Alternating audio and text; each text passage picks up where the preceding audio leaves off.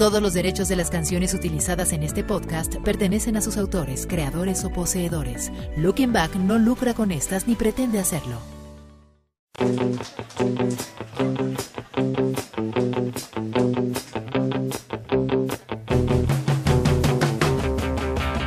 La movida madrileña fue un movimiento contracultural surgido después de la muerte del dictador Francisco Franco. Durante este hito fue que se dieron a conocer grandes músicos que cambiaron el panorama melómano de mediados y finales de los 80. Entre estos grupos jóvenes se encontraban Ella y los Neumáticos, una banda de punk en la que una joven de nombre Cristina sembró una tremenda carrera musical digna de quedarse en tu memoria.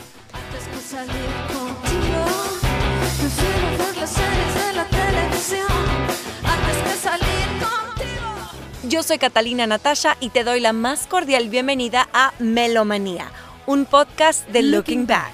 En esta ocasión te invitamos a sumergirte con nosotros en la música de Cristina Rosenbinge, una cantautora siempre arriesgada y apasionada por su oficio, digna de inaugurar una sección tan variada, mágica y musical. Sin más preámbulo, comenzamos.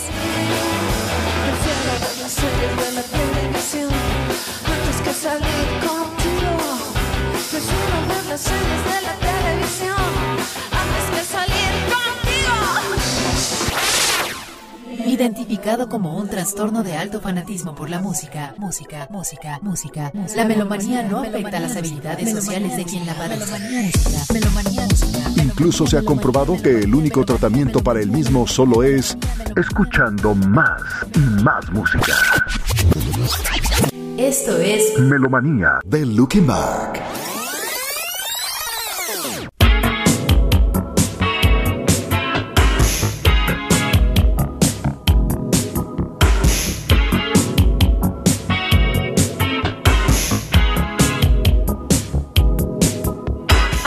Nacer en España, Cristina, quien llegó al mundo un 29 de mayo, tiene sus raíces en Dinamarca, de donde provienen sus padres Daphne Ankestierne Hepworth y Hans Jorgen Christian Rosenvingne.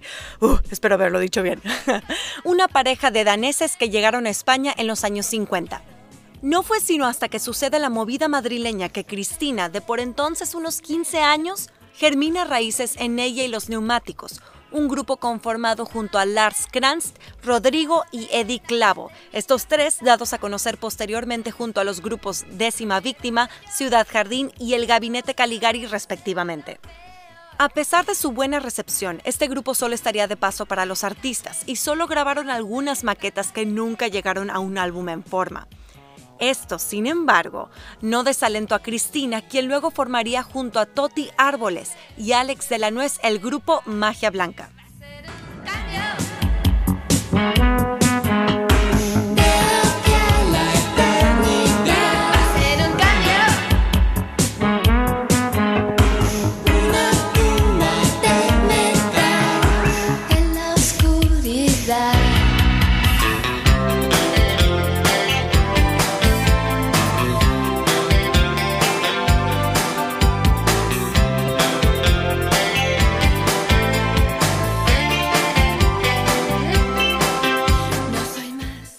Esta banda de electropop dio fruto a un extended play de tres canciones bajo el nombre de Nuevos Medios.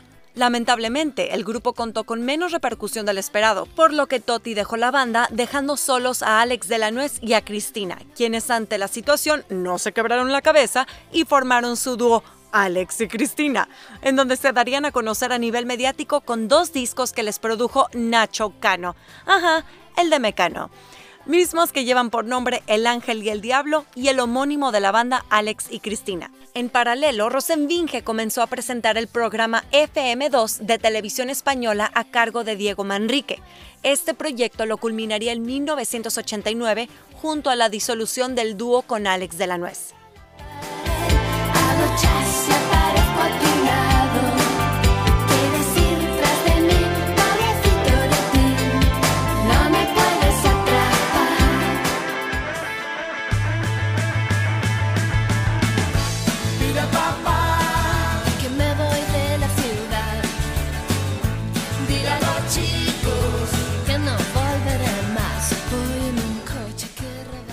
Para 1991, Rosenbinge estaría de regreso en una nueva etapa con el álbum Que me parta un rayo, su primer material como la banda Cristina y los Subterráneos, misma que, aún a pesar de que se trataba de una banda, porque se acompañó de hasta ocho músicos y tres letristas, es considerado por muchos como su primer trabajo solista. De hecho, en algún tiempo en la vida de este no grupo, el ex integrante de Nanitos Verdes, Tito Dávila, llegó a ser uno de los subterráneos.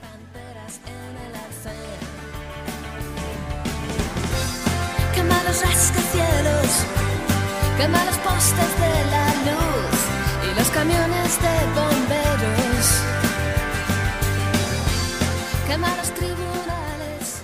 Con 10 canciones, entre ellas Mil Pedazos o la emblemática Voy en un coche, este disco le concedió a Rosenbinge su participación en el Festival de Viña del Mar, además de un disco de platino en España. Chicos, que no volveré más.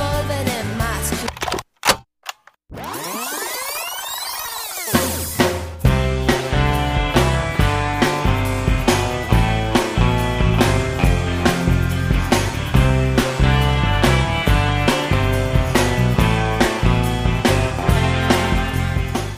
1994 llegó a actuar junto a Penélope Cruz en el filme Todo es Mentira.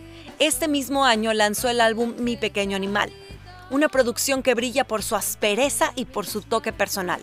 El mismo fue grabado a las afueras de París bajo la producción de Nico Bolas y Steve Jordan y fue anunciado como el segundo y último disco de Cristina y los Subterráneos. Este trabajo, además de contar con la participación de Andrés Calamaro para el tema Al fin sola, al fin loca, llegó a ser parcialmente censurado en países como Chile, Ecuador y Paraguay, ya que consideraban que el tema que da nombre al disco era muy sexoso y amoral.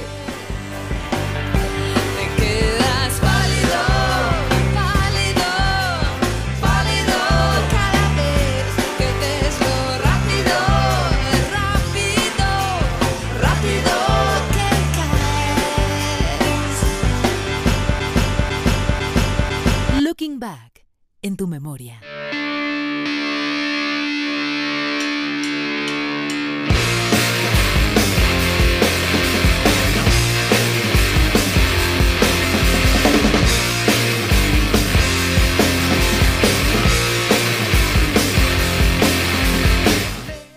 1997 todos pudieron escuchar su disco cerrado, ya como Cristina Rosenfinge y no como Cristina los Subterráneos. Este álbum sería testigo de sus primeras canciones en inglés y además le dejaría reconocimiento en países como Chile, Perú, Colombia y México.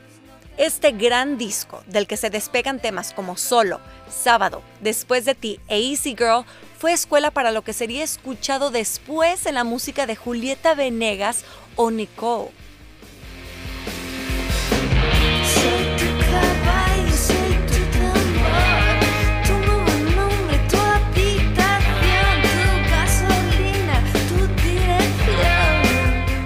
Igual manera volvió a participar en un largometraje, siendo este La pistola de mi hermano, dirigida por Ray Loriga. En esta cinta además aparecen algunas canciones de su álbum cerrado. Sin embargo, para 1998 y justo antes de su separación con la Warner, lanza Flores Raras, un álbum acústico en vivo o primera fila o unplugged o como quiera que le llamen ahora. Y el disco pasó inadvertido por muchos ya que contó con muy escasa difusión.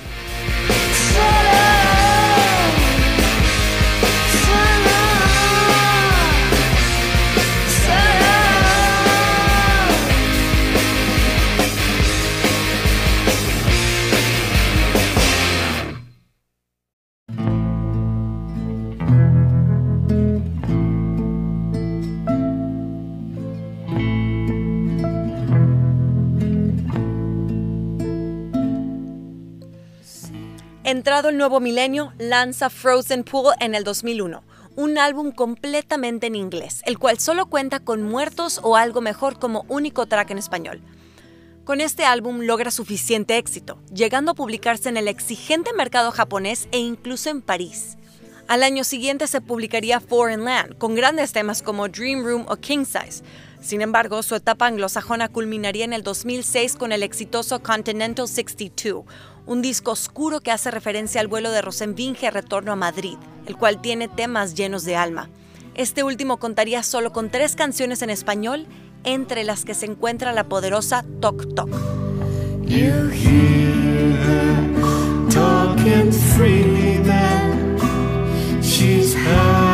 happy that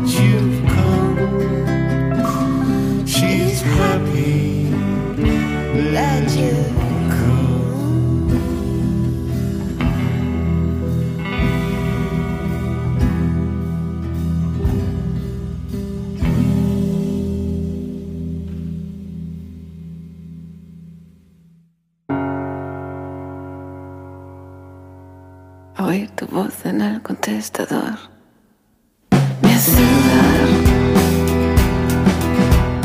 Ya en España, trabaja junto al asturiano Nacho Vegas para lanzar en el 2007 Verano Fatal, un EP de siete canciones que es sencillamente una joya y necesitan escuchar completo. Todas sus canciones van caladas, van garantizadas. Para esta producción, Cristina y Nacho contaron con la aportación musical de Gel Pereda, Charlie Bautista, Manu Molina y Luis Rodríguez, además de ser este trabajo el que la hiciera reconciliarse con el público español.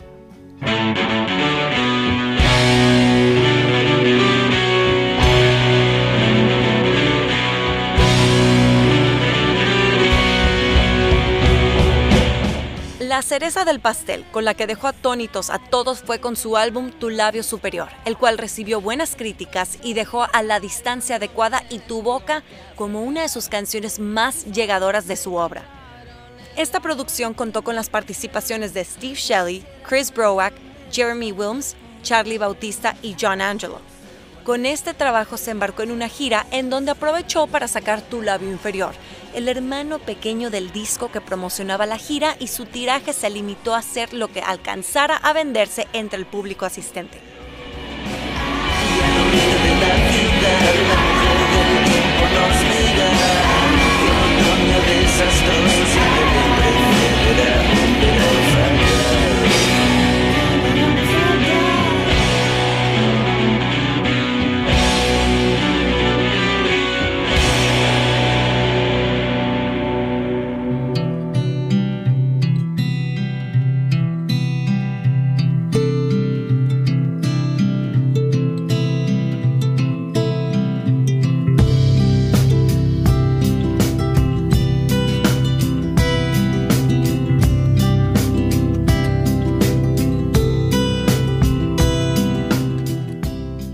Obra maestra, según la propia Rolling Stone, llegaría hasta el 2011 de la mano de La joven Dolores, un álbum que se lanzó en una lujosa versión del libro disco con lo más poético que escucharán hoy por mucho. Solo para que imaginen, sus temas son revisiones de clásicos mitos como el de Narciso y Eco, Eva e incluso la mujer de Lot. Qué interesante, ¿no? Condenada por los dioses sin su linda voz. Eco se esconde en la cueva con su dolor. El corazón mudo solo puede repetir. En el no tan lejano 2015 publicó Lo Nuestro, previo a salir nuevamente de gira por España e Hispanoamérica. Al año siguiente volvería a interactuar con el séptimo arte, pero ahora no como actriz, sino como parte de la banda sonora de la cinta Rumbos de Manuela Burló, en la que aportaría el tema Caer.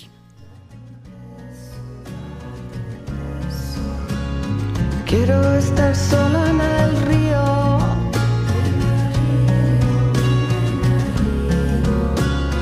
No pensarás que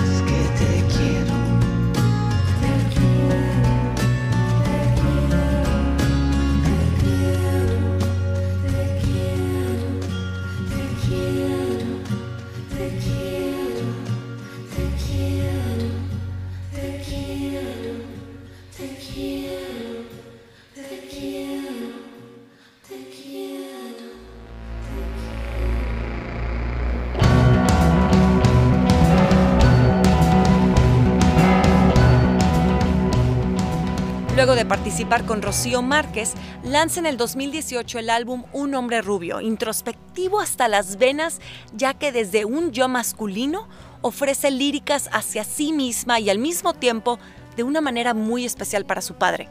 Este trabajo es otro tesoro que deben escuchar de inicio a fin. Este es hasta la fecha su último trabajo discográfico. Sin embargo, recién en el 2019 lanzaría su primer libro titulado Cuadernos y Canciones.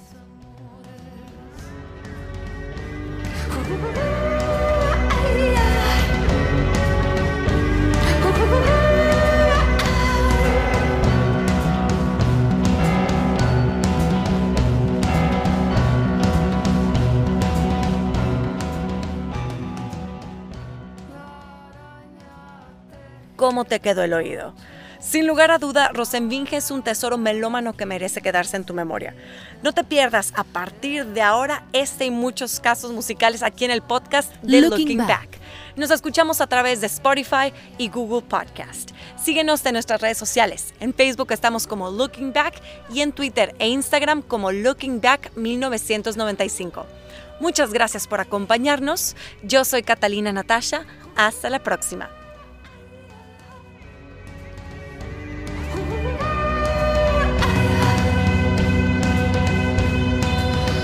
Este viaje llamado Melomanía fue presentado por Roche Media, bajo la producción de Agón Producciones.